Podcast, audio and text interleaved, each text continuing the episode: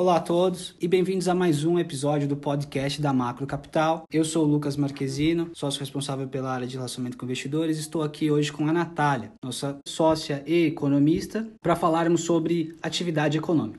Porque na última semana, o FMI divulgou seu relatório de perspectivas para a economia mundial. E em comparação com o relatório de julho, o FMI melhorou as projeções para a economia global. Antes, eles projetavam uma queda de 5,2% e agora eles projetaram uma contração de apenas 4,4%. A melhora foi puxada principalmente pelos países é, de economias desenvolvidas. No entanto, o Brasil foi um destaque positivo nas revisões. Em junho, o mesmo FMI projetava uma queda do PIB brasileiro de 9%. E neste último relatório, a agência passou a projetar uma contração de 5,8%. Natália, por que o Brasil, entre os emergentes, foi o principal destaque Olá, Lucas. Os dados do Brasil no final do segundo trimestre e principalmente do terceiro trimestre deste ano lhe surpreenderam positivamente. Os setores industrial e comércio mostraram uma recuperação em V similar a de muitos países envolvidos. Ao mesmo tempo, o setor de serviços, na comparação internacional, mostrou uma recuperação ligeiramente mais robusta.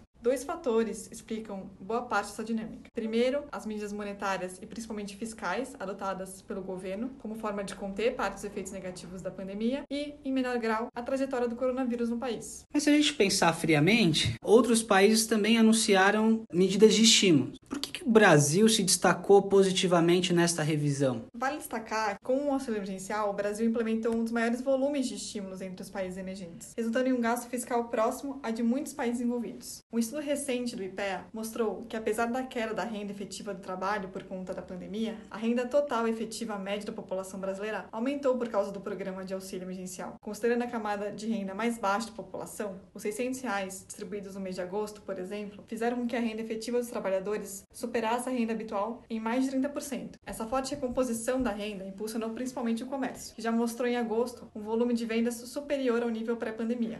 O Brasil registrou pelo terceiro mês consecutivo o maior PMI industrial do mundo. A recuperação mais forte, ela foi uniforme em todos os setores? O comércio e a, a indústria, como você falou, têm mostrado uma, um, uma retomada mais rápida e já estão próximos ou até mesmo acima do nível do começo da pandemia. No entanto, a recuperação do setor de serviços tem sido mais lenta. E a gente, Natália, agora tem visto uma discussão mais extensa sobre a diminuição do auxílio emergencial, o fim do auxílio emergencial. A gente pode esperar uma desaceleração da economia? Alguns fatores nos levaram a projetar um ritmo de aceleração menos intenso do que o previamente esperado. Primeiro, de novo, falando do trabalho do IPEA, esse trabalho acabou mostrando que mesmo com a redução do auxílio emergencial de 600 para 300 reais nos últimos quatro meses desse ano, a renda total efetiva da camada da população com a renda mais baixa vai continuar superando é, aquela habitualmente recebia antes do nível pré-pandemia, ou seja, o programa vai continuar sustentando a renda domiciliar média, apesar do fraco desempenho do mercado de trabalho.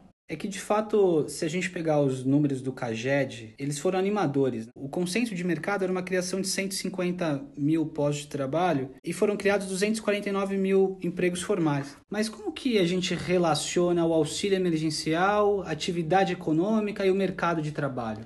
Apesar desse dado mais positivo do CAGED do mês de agosto, que a gente tem visto na PNAD contínua um desempenho até oposto. O mercado formal ainda com desempenho negativo. Alguns fatores podem explicar a diferença entre uma pesquisa e outra, mas o importante é destacar que o auxílio emergencial tem sido, acho que, um dos principais fatores para estimular a atividade econômica ao longo dos últimos meses. A gente teve uma queda, segundo a PNAD, de 12 milhões de postos de trabalho. Os detalhes do, do número mostram que foram os trabalhadores informais que, que foram os mais atingidos pela crise. Dois fatores podem explicar esse desempenho pior do mercado informal. Um deles é que o setor de serviços foi mais afetado pela pandemia. E segundo, que o programa de benefício emergencial e preservação do emprego, lançado pelo governo, que tem como meta a estabilidade do mercado formal de trabalho. Estima-se que até agora o programa acabou evitando que mais de 9 milhões de trabalhadores formais perdessem seus empregos nos últimos meses. No entanto, esse programa acaba agora, esse ano, no final deste ano, e apesar de ele ter algumas cláusulas que visam garantir a estabilidade por mais alguns meses, podemos ver em 21 uma piora considerável do mercado de trabalho formal. Você entende que esse então é o principal risco para a atividade em 2021? O fim dos programas ou a aceleração dos programas de estímulo devem impactar negativamente na atividade. No entanto, na nossa visão, a questão fiscal ainda é chave para a perspectiva de crescimento da economia brasileira e deve ser o principal risco para o ano que vem. Uma sinalização do governo contrária à estabilidade das contas públicas teria um impacto ainda mais negativo sobre diversos setores da atividade. E o pior cenário, eu imagino aqui, que de fato seria uma extensão do estado de calamidade, manutenção de gastos expressivos contabilizados fora do teto, sem uma âncora fiscal e sem uma indicação clara e um comprometimento com a estabilidade da dívida pública. Dito isso, você ainda entende que o Covid é um risco? Como eu falei anteriormente, a trajetória da pandemia no país foi um dos fatores que contribuiu para a surpresa positiva da atividade. Apesar do número alto e constante de casos, o país voltou a flexibilizar as medidas de distanciamento. Com isso, os indicadores de mobilidade voltaram a subir, impulsionando a recuperação de alguns setores. No entanto, sem a vacinação, não podemos descartar a chance de aceleração significativa dos casos, como tem acontecido nos Estados Unidos e na Europa. Maravilha. Para a gente finalizar, quais são os nossos números para mercado de trabalho e PIB em 2020 e 2021? Para esse ano, a gente tem queda de 4,8% do PIB e taxa de desemprego em média de 12,5%. Já para 2021, a nossa expectativa, mantida a âncora fiscal, a economia cresça 3,6%. No entanto, a taxa de desemprego deve se manter alta em 13,6% diante do retorno das pessoas ao mercado de trabalho. Excelente, Natália. Muito obrigado pela sua participação e até a próxima.